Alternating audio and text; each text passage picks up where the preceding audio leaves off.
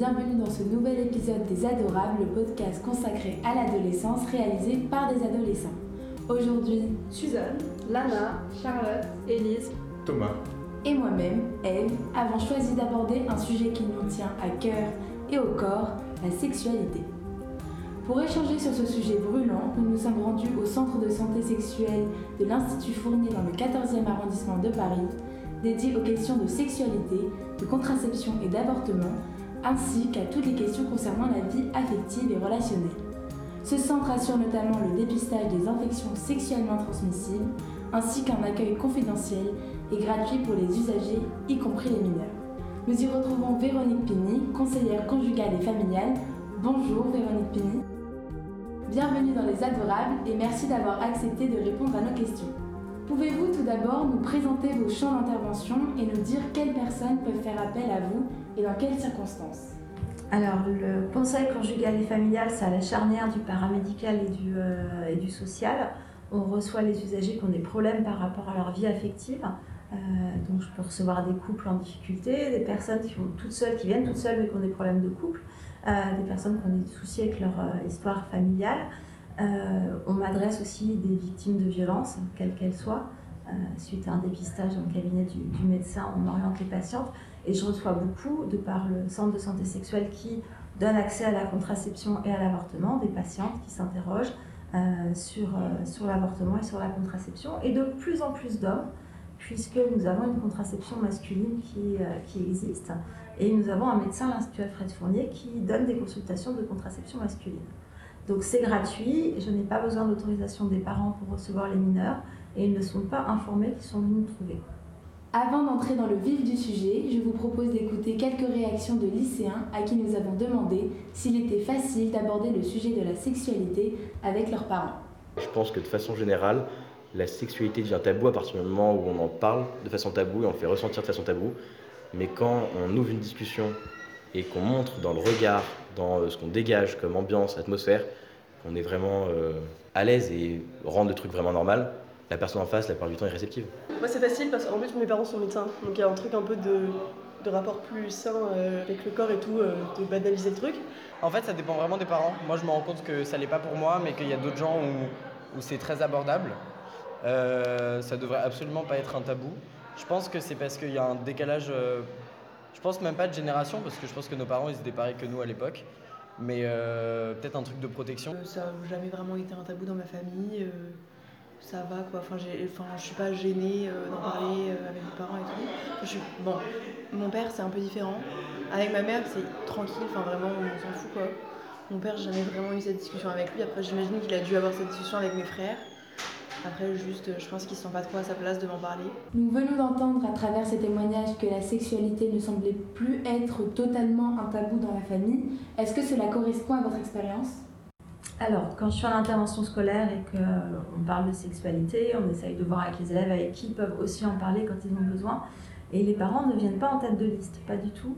Euh, les élèves sont gênés euh, à l'idée de parler de sexualité avec leurs parents. Après, il y a parler de sexualité, parler de sexualité, euh, parler de sexualité en général avec ses parents, pourquoi pas, parler de sa propre sexualité et, et livrer son intimité. Il y a peut-être une frontière à pas dépasser. Quelqu'un parlait de, climat euh, tout à l'heure euh, dans les discussions avec les parents. Il faut aussi faire attention à quel climat s'instaure quand on commence à parler de sexualité avec ses parents, parce qu'il bah, y, y, a des frontières qui sont importantes à respecter. Et si on dépasse ces frontières, on va se retrouver dans un climat qui peut être incestueux. Et, euh, donc il faut que chacun soit droit, droit dans ses bottes au moment où il en parle. Pourquoi est-ce que la sexualité humaine elle est si compliquée? Qu'est-ce qui la différencie des animaux selon vous? Euh, au début, j'aurais eu envie de dire que euh, bah, la différence, c'est que les animaux ont des rapports sexuels qu'au moment du rut, qu'au moment des chaleurs, et donc uniquement pour se reproduire. Et puis, bah non, on a des dauphins euh, bisexuels, on a d'autres des, animaux qui sont homosexuels.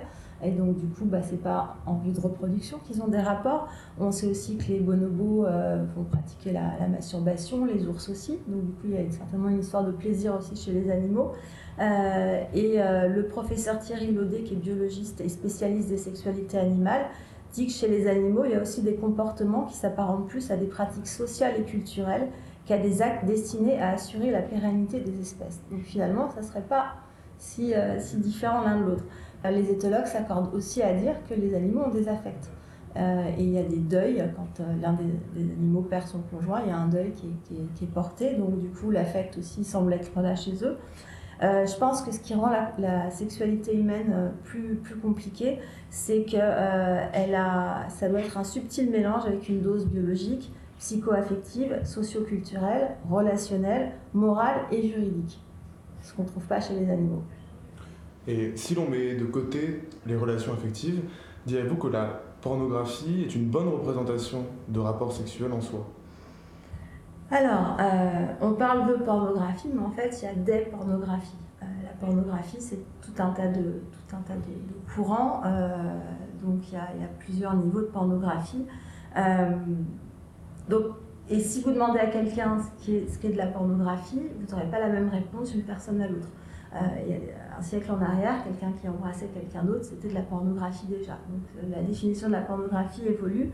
Euh, il y a des catégories pornographiques qui sont complètement irréalistes, qui ne représentent pas du tout la réalité, d'autres qui sont plus réalistes. donc la diversité des contenus peut nous amener à, à repenser la position qu'on pouvait avoir par rapport à la pornographie. Selon une étude de médiamétrie parue le 25 mai dernier, Près d'un tiers des moins de 18 ans passent plus de 50 minutes par mois sur des sites pornographiques, une proportion qui est à peine plus faible que les adultes. D'après votre expertise, est-ce que le porno influence les jeunes dans leur approche de la sexualité? Elle répond à un besoin de, comprendre euh, comment on fait, a une curiosité, comment on fait, dans quel sens faut faire les choses. Euh, Est-ce qu'elles changent leur comportement à la sexualité bah, Ça dépend encore du contenu pornographique qu'ils vont regarder. Euh, s'ils regardent des choses très très hard, euh, forcément, ils vont avoir une représentation de la sexualité qui va être différente que s'ils regardent d'autres sortes de porno. Et est-ce que vous pensez que la pornographie, bah, ça pourrait être une bonne source d'information euh? elle peut répondre à un besoin de curiosité relatif aux pratiques sexuelles quand on se demande comment, comment on fait. Mais s'ils ne le regardent pas de manière critique, bah, ça peut les influencer. Ça peut être une source d'information biaisée, du coup, puisque dans la pornographie grand public, il y a souvent des scripts socio-sexuels qui sont, qui sont véhiculés. L'homme désire, la femme accepte. Euh, on commence toujours par masturbation, fellation, pénétration, éjaculation. Et euh, le problème du consentement peut quand même se poser dans certains films pornographiques. Euh, la pornographie représente souvent un point de vue d'homme sur la sexualité. Pourquoi l'anatomie et le plaisir féminin sont-ils moins valorisés que ceux des hommes? Euh, parce que la pornographie fait partie d'un système qui reproduit la domination économique, politique et sexuelle des femmes au profit des hommes. Euh, que euh, le plaisir des femmes et l'anatomie des femmes, bah, on s'en préoccupe pas depuis si longtemps. Le clitoris, ça fait peu de temps qu'on s'y intéresse. Il est que depuis 3-4 ans dans certains manuels scolaires. Et, et, puis l'anatomie féminine, bah, tout est interne, donc c'est pas, pas, très, visuel. Euh, par contre, de plus en plus, euh, il y a des courants pornographiques qui euh, se disent féministes et qui du coup sont au plus proches des, attentes des femmes et qui par contre cherchent les mêmes buts que la pornographie traditionnelle. On a ce, cliché que les femmes auraient moins de désir que les hommes et qu'à l'inverse, les hommes auraient plus de mal à contrôler leurs pulsions. Est-ce que c'est vrai? Euh, alors c'est une affirmation qui me gêne beaucoup. Euh, la société a souvent considéré que les femmes, elles devaient être désirables, euh, mais quand elles sont désirantes, ça pose souci. Et il y a une méconnaissance volontaire de l'organe du plaisir féminin. On parlait du clitoris sur qui on a travaillé il y a très peu de temps. un homme très actif, il est toujours considéré tout le temps comme un donjon, un séducteur. Ça, ça renforce sa virilité, tandis qu'une femme elle sera plutôt qualifiée de salope ou de nymphomane. Euh, et du coup, c'est les différences culturelles qui mettent une chape de plomb sur la sexualité féminine, sur le désir féminin et sur le plaisir féminin. Certains disent qu'une femme qui aimerait trop faire l'amour serait une anomalie, mais c'est quoi trop faire l'amour? Est-ce que trop faire l'amour pour une femme, c'est équivalent à le trop faire l'amour pour un homme? Mais on ne raisonne pas comme ça non plus pour un homme. Quand il, quand il a beaucoup de besoins, on dit rien. Euh, l'argument de la pulsion sexuelle incontrôlable, c'est une justification pour les hommes, c'est une justification des, violences sexuelles, des violences masculines qu'on fait, fait aux femmes. Parce que quand on parle des femmes, il faut qu'elles taisent leurs désirs. Euh, on n'en parle pas comme étant des besoins ou des pulsions, euh, mais au contraire, on fait tout pour contrôler la sexualité des femmes. Et est-ce que ces préjugés sexistes, ils ont des conséquences sur les relations entre les femmes et les hommes, notamment en termes de violence? Ça sous-tend que les, euh, dire que l'homme a des pulsions, ça sous-tend qu'il a des pulsions, euh, et pulsions pour entendre que c'est dangereux, que c'est asocial, voire criminel, et pourtant elles peuvent pas ou elles doivent pas être réprimées. Parce qu'une pulsion, on a en général du mal à la réprimer. Euh, et du coup, c'est un peu la porte ouverte aux violences quand même. Quand on dit bah, les hommes, ils ont des pulsions, il y a les trois points de suspension, on ne peut rien y faire. Donc oui, je pense que c'est effectivement, c'est, ça, ça, pose un, un, souci. Et ça, en plus, laisse la femme dans le rôle de la proie et l'homme dans le rôle du prédateur. Alors là, évidemment, on est sur des, schémas hétéronormés et hétérocentrés, mais, mais la violence sur les femmes, effectivement, c'est celle qui prédomine. Et euh, quels sont les signes qui permettent de sentir que la relation amoureuse dans laquelle on est est une relation d'emprise? Et vers qui est-ce qu'on peut se tourner dans une telle situation? Alors j'ai envie de faire référence au violentomètre et j'invite tout le monde à chercher sur internet ce qu'est le violentomètre. Ça vous permet de voir, il y a des zones vertes, des zones jaunes, des zones oranges et des zones rouges. Et en fonction de comment vous traite votre partenaire, euh, bah, vous pouvez voir un petit peu où vous vous situez. Euh, je pense qu'à partir du moment où on a l'impression de plus être libre de ses propres choix, à partir du moment où on a l'impression de plus être soi-même, quand on commence à être isolé de l'entourage, quand on a peur et qu'on stresse à l'idée de la réaction du, compagnon euh, ou de la compagne, c'est que là, il y a quelque chose qui ne va pas. Euh, vers qui on peut se tourner. Alors, le problème des personnes, hommes comme femmes, ou femmes comme hommes, qui sont victimes de, de violences et d'emprise dans la relation amoureuse, c'est qu'ils ont été isolés par le, par l'auteur des violences et qu'ils n'ont plus personne à qui parler. Donc déjà reprendre euh, la parole, reprendre le dialogue avec l'entourage qui pourra renvoyer qu'il y a quelque chose qui ne va pas et après avoir besoin d'un professionnel pour essayer de comprendre comment on a pu euh, euh, se retrouver dans les filets de l'emprise.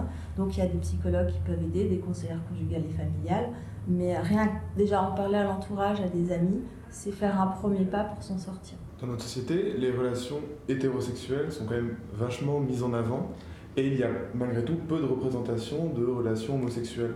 Comment des jeunes homosexuels peuvent s'informer sur ces pratiques?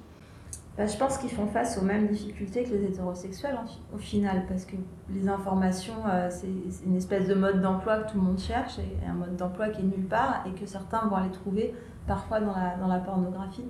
Donc je pense que c'est pas seulement une question d'homosexualité ou d'hétérosexualité ou de bisexualité. Euh, c'est une question qui se pose pour un peu tout le monde. Beaucoup d'adolescents queer ont aujourd'hui beaucoup de mal à faire des coming out à leurs parents ou à leurs proches. Est-ce que c'est toujours un passage obligatoire le coming out?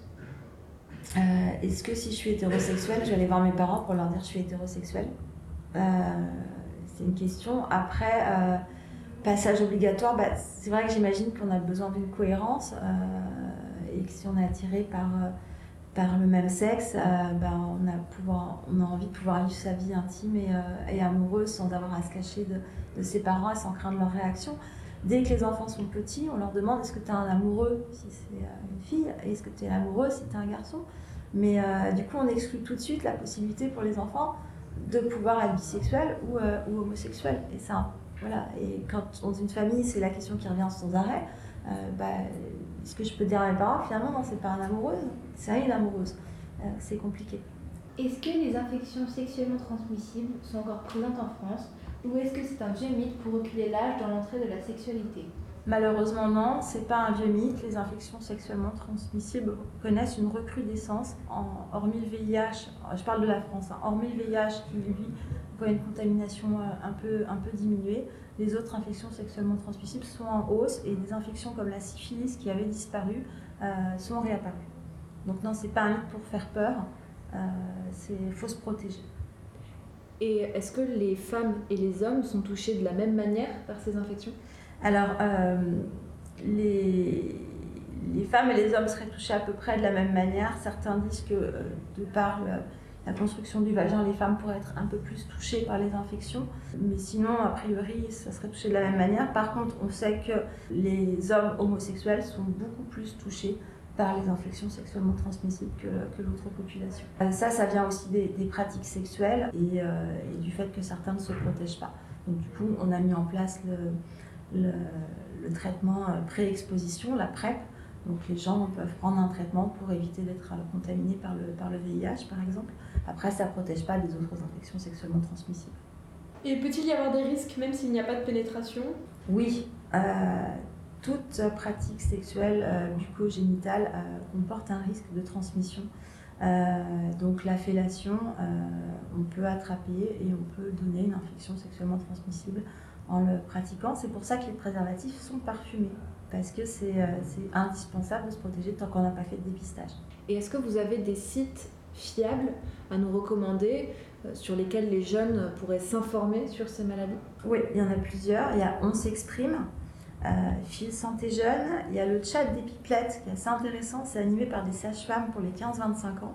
Et on peut poser des questions en direct et avoir une vraie réponse de professionnel. Euh, il y a Question Sexualité aussi.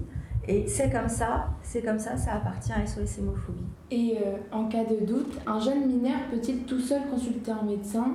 Faut-il aller voir un spécialiste ou un généraliste suffit-il? Alors, euh, un médecin, normalement, n'a pas le droit de recevoir un mineur sans l'accord des parents. Donc, si c'est le médecin de famille et que le mineur a l'habitude d'aller le consulter tout seul, bah, j'imagine que ça peut effectivement euh, se passer.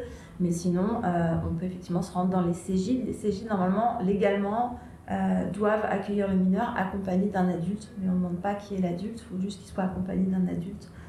et en centre de santé sexuelle, on se charge aussi du dépistage des infections sexuellement transmissibles et donc il peut, peut consulter tout seul. Les femmes ont, contrairement aux hommes, un médecin euh, dédié à leur santé sexuelle, le gynécologue. Pourquoi les hommes n'ont-ils pas l'équivalent? Les hommes ont l'équivalent, mais c'est peu connu, c'est l'andrologue. En France, deux jeunes mineurs peuvent avoir ensemble des rapports sexuels consentis, mais il faut attendre 15 ans pour avoir le droit d'avoir des rapports sexuels euh, avec une personne majeure. Pourquoi y a-t-il cette législation euh, sur l'âge?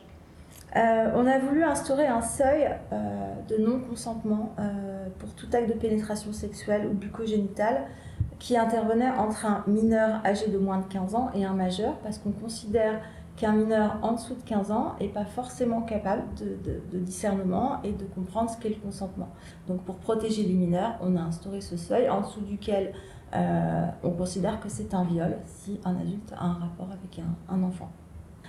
ensuite, il y a eu l'aménagement, ça c'est la loi du 21 avril 2021, mais il y a une clause dite Roméo et Juliette qui dit que euh, pour que ça soit réprimé, il faut euh, qu'il y ait un écart de plus de 5 ans entre le mineur et l'adulte.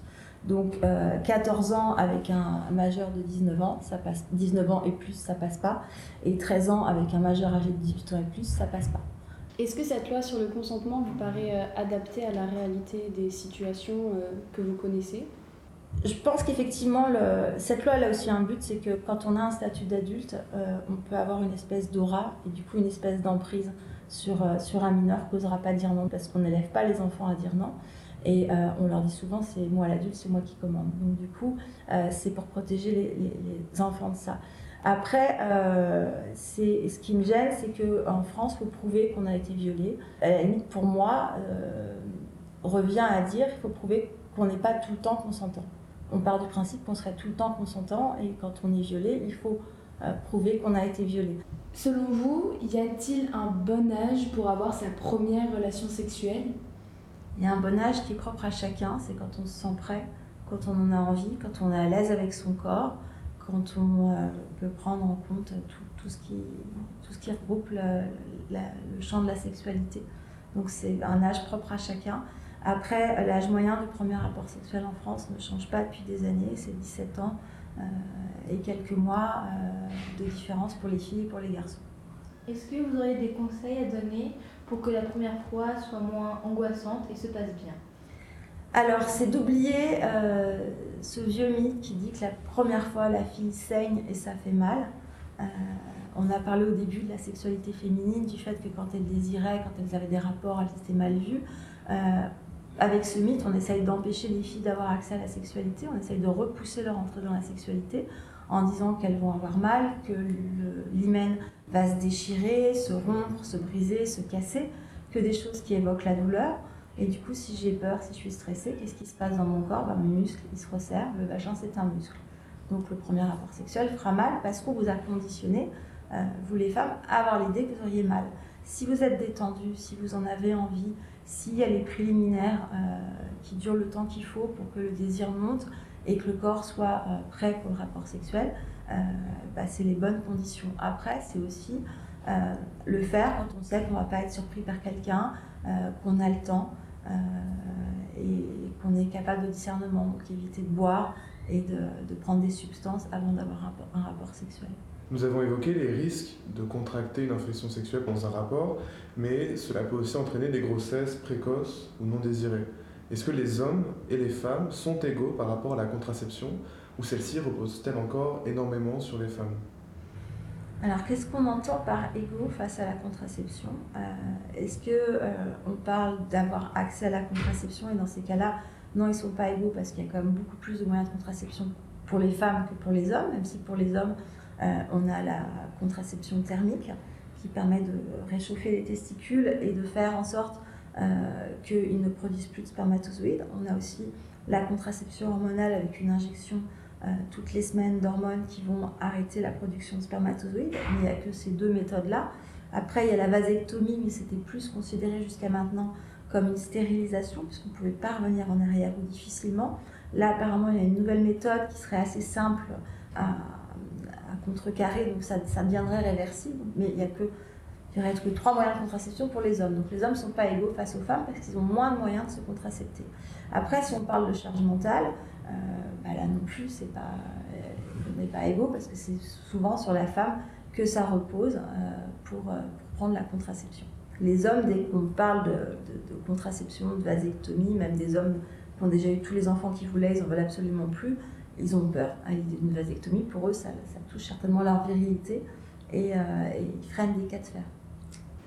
Puisque vous venez de nous expliquer que la contraception repose surtout sur les femmes, une mineure peut-elle avoir accès en France à la contraception sans que ses parents le sachent Et qu'en est-il de la pilule du lendemain ou encore du recours à l'avortement? Alors, euh, quand la contraception a été légalisée, justement les centres de planification ont été créés pour que les mineurs et les femmes qui n'avaient pas de couverture sociale puissent quand même consulter et avoir accès à la contraception. Euh, on faisait partie des exceptions. Euh, les médecins pouvaient recevoir les mineurs sans l'autorisation des parents et la contraception fait partie des médicaments qui peuvent être prescrits aux mineurs sans l'accord parental. Donc oui, un mineur, euh, une mineure peut venir avoir accès à tous les moyens de contraception, pas seulement la pilule. Ensuite, pour la pilule du lendemain, alors j'aime pas ce nom pilule du lendemain parce que ça met dans la tête des gens qu'il faut la prendre le lendemain. Or, c'est une pilule, plus vite on la prend, plus on a de chances qu'elle agisse. Donc, il faudrait mieux parler de contraception d'urgence de pilules d'urgence pour que les gens réalisent à quel point il faut aller vite pour la prendre. La pilule euh, d'urgence et la contraception sont maintenant gratuites euh, dans les pharmacies pour les moins de 26 ans sur prescription médicale. Donc jusqu'à 26 ans, on peut aller sans ordonnance pour la contraception d'urgence. Pour euh, les autres dispositifs de contraception, il faut une ordonnance, mais c'est gratuit pour les moins de 26 ans si ce sont des, des médicaments remboursés par la sécurité sociale. Par rapport à l'avortement, la loi euh, a prévu d'aménager euh, l'avortement pour les mineurs, parce qu'on sait que certains mineurs ne peuvent pas parler de la situation à leurs parents parce qu'elle pourrait être en grand danger. Et du coup, euh, on autorise les mineurs, c'est une autorisation, on les autorise à avorter sans le consentement parental, sans l'accord parental, à condition qu'elles soient accompagnées par une personne majeure, de leur choix, quelle qu'elle soit, mais il faut qu'elle soit accompagnée d'une personne majeure. Est-ce que les réseaux sociaux jouent un rôle dans la sexualité des jeunes? Ben, Ça peut être une source d'information pour, euh, pour les jeunes. Il y a les sites dont on, dont on a parlé euh, précédemment, et puis apparemment sur TikTok et d'autres sites comme ça, d'autres réseaux sociaux, il y aurait des, des, blogs plutôt bien tenus par des gens qui donnent des informations euh, intéressantes. Donc oui, ça a pu changer parce qu'avant, ben, il y avait peut-être que la pornographie pour aller chercher des infos. Aujourd'hui, il y a des sites qui sont plus soft avec des gens qui, qui dialoguent. Et après, euh, bah, les sites, euh, les réseaux sociaux, euh, ça change un peu la donne aussi au niveau de la drague, au niveau de la rencontre du partenaire. Donc ça a un impact aussi sur la sexualité. À partir de quel moment est-ce qu'on peut parler aux enfants de la sexualité et surtout du consentement? Le consentement, je pense que ça peut s'apprendre. C'est important de laisser les enfants dire non et d'arrêter de dire c'est moi l'adulte, c'est moi qui commande. Tu dis non, t'es méchant. Euh, on peut lui dire pour certaines choses, tu peux pas dire non. Euh, il y a des choses qui doivent pouvoir être négociables. Quand, euh, c'est l'exemple que je prends en intervention, quand vous avez la vieille tante ou le vieil oncle qui pue du bec, qui perd son entier, qui a une verrue sur le nez, et qu'on force l'enfant à avoir un contact physique pour l'embrasser, je dis non. Parce que là, on n'a pas les bonnes bases pour le consentement. Que l'enfant dise bonjour, c'est un impératif, c'est la politesse. Le contact physique, non, certainement pas. Donc rien que ça, ça pourrait, euh, quand l'enfant est capable de se laver tout seul, lui dire voilà, bah, maintenant tu peux te laver tout seul, c'est des zones intimes, personne n'aura à toucher ces zones-là si tu veux pas, donc je vais te laisser te laver tout seul. Déjà, l'enfant comprend que si ses parents ont pas le toucher, un inconnu aura encore moins le droit de ça. Donc je pense que ça, c'est vraiment important. Et après, on ne devance pas les questions de sexualité pour les enfants. Et il y a beaucoup de parents qui redoutent ce moment où mon enfant va me poser des questions sur la sexualité. Mais parfois, on voudrait donner trop de réponses et on va heurter les enfants. Donc c'est important de les laisser poser les questions. Donc on répond et puis on voit s'ils approfondissent la question, on approfondit la réponse. Mais il ne faut pas devancer. Et est-ce que l'école, selon vous, est un bon endroit pour qu'il y ait lieu une éducation à la vie affective et sexuelle? Euh, oui, parce que euh, si certains euh, ont la chance de pouvoir parler avec leurs parents, c'est pas le cas de tout le monde. on a encore des jeunes filles aujourd'hui, quand elles ont leurs règles pour la première fois, bah, elles savent pas ce qui se passe parce qu'on leur en a jamais parlé, c'est un sujet tabou. Donc, je pense que ces trois interventions qui sont prévues dans nos parents et par classe sont indispensables et c'est un temps que les élèves s'approprient. Quand on est en intervention, ils aiment beaucoup pouvoir poser leurs questions, pouvoir en discuter sans tabou. Vous venez de nous dire que vous intervenez dans des établissements scolaires. Est-ce que vous pensez qu'on a suffisamment recours à ces actions de prévention? On est loin des trois interventions par an et par classe. Euh, j'en fais plus, plutôt une, mais après il y a d'autres acteurs qui interviennent aussi. C'est compliqué dans l'emploi du temps de, pouvoir mettre ça sur les, sur les plannings parce que ça retire des cours à certains profs. Plus après, euh, oui, ça serait l'idéal. Moi, ce que j'aime bien, c'est d'intervenir de la sixième à la troisième dans certains collèges. Comme ça, il y a une progression du, du programme. Les élèves se sentent en confiance, ils nous connaissent. On n'est pas assez nombreux, malheureusement, sur le terrain pour pouvoir euh, faire plus parfois. Quelles sont les recommandations que vous pourriez donner aux jeunes qui nous écoutent pour entrer sainement dans leur vie sexuelle? Alors, la, euh, une vie sexuelle saine, c'est une sexualité dans laquelle on se sent à l'aise, épanoui et on est libre de ses choix et de ses actions. Donc, essayer de s'éloigner de la pression euh, qu'on peut avoir par rapport à la sexualité dans la société et par rapport au groupe de pères aussi. Pour conclure, est-ce qu'il y a un ou plusieurs points que nous n'aurions pas abordés qui vous semblent importants de partager avec les ados et les parents qui nous écoutent? Moi, le conseil que j'aimerais donner aux parents, ça serait d'avoir dans l'armoire à pharmacie familiale des contraceptions d'urgence et des préservatifs. Euh, parce que c'est quelque chose qui devrait être accessible aux ados, euh, ou alors leur donner un sac avec ce qu'il faut dedans, comme ça ils ne vérifient pas ce qui manque et ce qui ne manque pas, euh, mais que les jeunes sachent qu'ils bah, peuvent être protégés, qu'ils n'ont pas à se cacher. Merci beaucoup Véronique Pigny d'avoir répondu à toutes nos questions qui, nous l'espérons, auront été utiles pour tous les ados qui nous écoutent.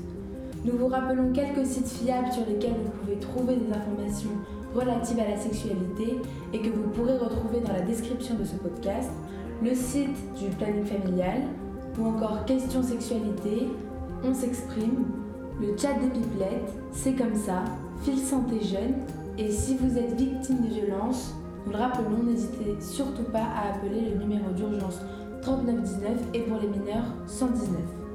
Cet épisode des Adorables était le dernier de l'année scolaire. Merci aux élèves de première, Suzanne Hainaut et Charlotte Faye, et aux élèves de terminale qui ne seront plus là l'an prochain et à qui je souhaite toute la réussite possible pour le bac à venir. Eve Revkoleski, Lana Doric, Elise Crambe qui a créé le logo de l'émission et Thomas Albessard à qui nous devons la musique et le montage. Nous remercions également Nathalie Anton qui nous a invités à construire ce projet et à l'école alsacienne sans qui il n'aurait pas pu exister. À l'année prochaine